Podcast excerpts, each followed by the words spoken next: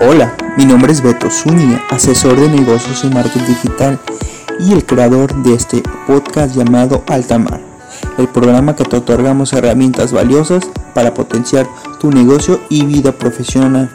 Sabemos que el emprender no es tan sencillo, sin embargo no estás solo, acá estamos para inspirarte, traer tiburones que cuenten su historia y sus estrategias, porque nosotros sabemos cómo se vive ese camino y te lo contaremos como se debe.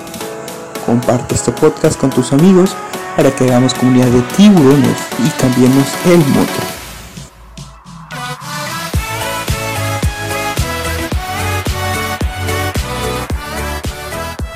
Hola, hola, ¿qué tal? Mi nombre es Beto Zúñiga. Bienvenidos a un nuevo programa, a este podcast llamado Altamar de los Negocios. Es un gusto saludarte y agradezco que estés aquí conmigo para escuchar y aprender. Hoy quiero hablar de un tema muy interesante que te va a ayudar bastante si tienes un negocio o quieres ir a emprender. El tema que hoy tocaremos será el de importancia del modelo de negocio. ¿Ya cuentas con uno? ¿O para tu idea de negocio? ¿Sabes su importancia? Conoces a tus clientes y lo que ofertas. Según cifras del INEGI, las empresas en México alrededor de 99.8 son MIPIMES.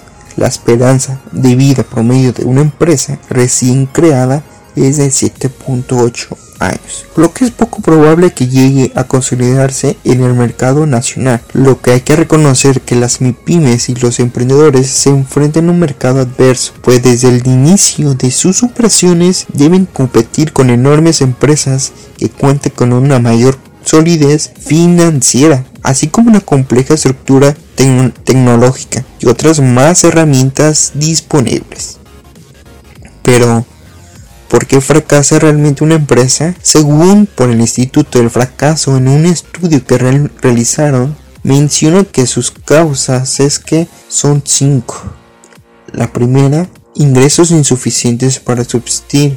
Segundo, es la falta de indicadores. Tercero, la falta del proceso de análisis. Cuarto, es la planeación deficiente. El quinto, son los problemas en la ejecución.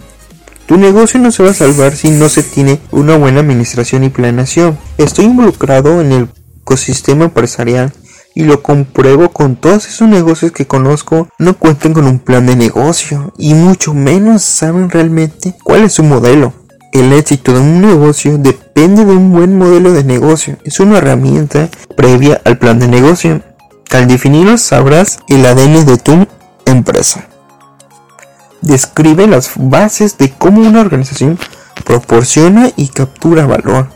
Si comparamos con dos marcas conocidas como Cinepolis o Netflix, ambas ofrecen de disfrutar películas. Sin embargo, las experiencias es diferente, su forma de vender es diferente. Lo que ofrecen son cosas diferentes. La forma de generar ingresos es diferente y sabemos diferenciar realmente con otras marcas cuando decides alquilar o disfrutar una buena película. A esta diferencia, ese ADN es lo que también debes hacer en tu negocio cuando la gente quiere comprar algo relacionado a lo que ofreces. Sepa diferenciar con relacionado a tu competencia y quiera irse contigo. Existen dos tipos de modelo de negocios, el tradicional y el actual. El tradicional se contempla únicamente con tres elementos. Se tratan del cliente, el producto y la venta directa. Este ya, es, este ya es el que se hacía por varios años atrás, pero ya es obsoleto. El actual es el que contempla con nueve bloques. Es el llamado modelo de negocio Canvas, creado por Alexander Osterwalder. Este te va a permitir em, a ti como empresario o emprendedor a desarrollar una idea a un negocio sostenible el lienzo que contempla con nueve bloques y tiene un seguimiento para desarrollarlo. El primero es clientes. ¿A quién le vas a vender? Puede ser jóvenes, viejitos, adultos. Aquí debes enfocarte y segmentar. El segundo es propuesta de valor. ¿Qué beneficios trae consigo tu producto o servicio que lo hace único comparado al de tu competencia? El segundo es propuesta de valor. ¿Qué beneficios trae consigo tu producto o servicio que lo hace único comparado con el de la competencia? Tercero es el de canales. ¿Cómo vas a acercar tu oferta al cliente?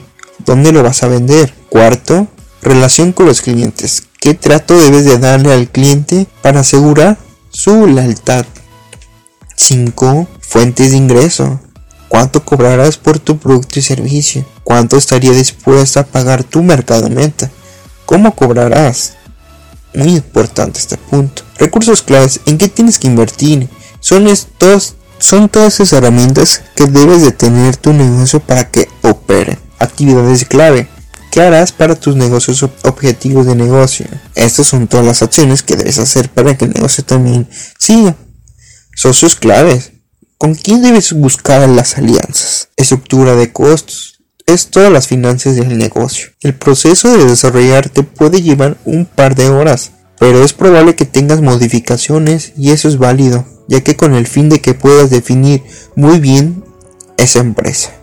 Ese es el primer paso que tienes que realizar al tener con tu idea de negocio. Muchos suelen tener muchas ideas, pero luego desconocen cómo implementarlas y tienen miedo al fracasar. Ya para finalizar este podcast, una recomendación que te hago es que procura desarrollar el producto mínimo viable de tu emprendimiento. Desarrolla un prototipo de tu producto y o servicio, invirtiendo poco y ofrécelo a unos cuantos posibles clientes.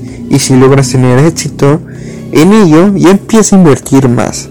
No procuras querer con la idea de invertir millones sin saber realmente acá existe ese mercado y realmente va a tener éxito. No temas miedo al fracaso trabaja en tu modelo de negocio. Seguro tendrás éxito. Quiero agradecerte por escuchar este podcast. Recuerda, mi nombre es Beto Zúñiga y nos vemos para el próximo capítulo de Altamar de los Negocios. Hasta luego.